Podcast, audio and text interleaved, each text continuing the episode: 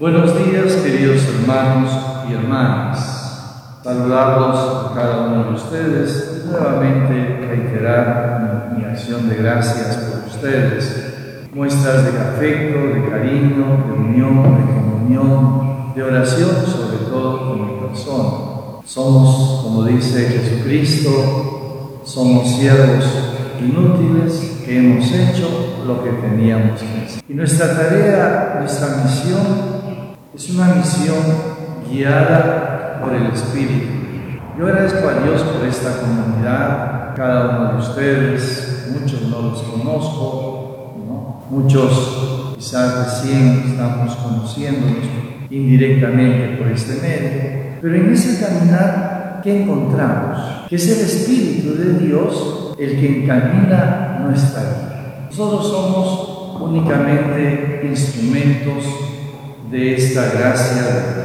Pedro, en la segunda carta escribe, nos invita, nos hace, llama a una esperanza y apresurar. Mientras esperan estos acontecimientos, procuren que Dios los encuentre en paz con Él, inmaculados e irreprochables. Es la tarea nuestra.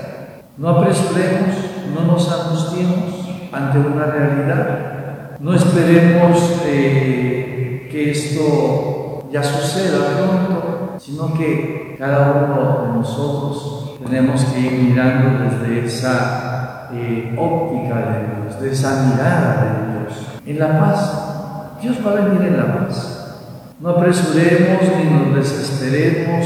Yo sé que muchos, también quisiera tenernos aquí en el templo, pero, pero, que ese encuentro con el Señor nos haya, sea un encuentro en el que nosotros vengamos, retornemos con el corazón purificado. Y este es el tiempo de esta, de esta cuarentena. Es el tiempo de una purificación, de ir limpiando, arreglando, mejorando muchas cosas a nivel personal a nivel familiar, a nivel social. Y esto es lo que nosotros vamos subrayando siempre en nuestro caminar. Dice, consideren que la paciencia de Dios es nuestra salvación. Ustedes estén prevenidos, estén en guardia para que no les arrastre el error de esos hombres sin principio y pierdan la fe. Hablaba Pedro.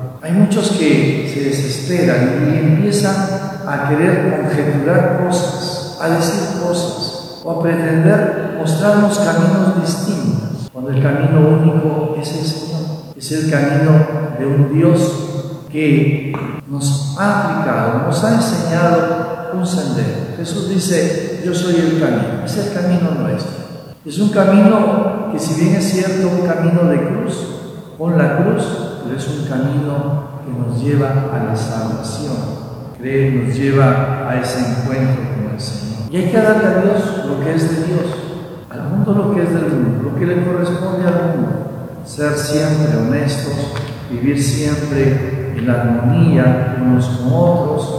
Es lo que nos invita el Señor a cada uno de nosotros. Es a lo que nos llama Dios en nuestra vida, en nuestro ser. Es lo que Dios nos llama para el caminar de cada día. Somos de Dios, vivimos en Dios, caminamos desde Dios y en, ese caminar tenemos la fuerza de darle a César lo que es de César, darle a Dios lo que es de Dios, ordenar nuestra vida en la parte humana, pero tener siempre presente que Dios pues hay que darle lo mejor que nuestra Madre, la Virgen Santísima, nos siga acompañando en nuestro diario caminar. En nombre del Padre, del Hijo y del Espíritu Santo. Amén.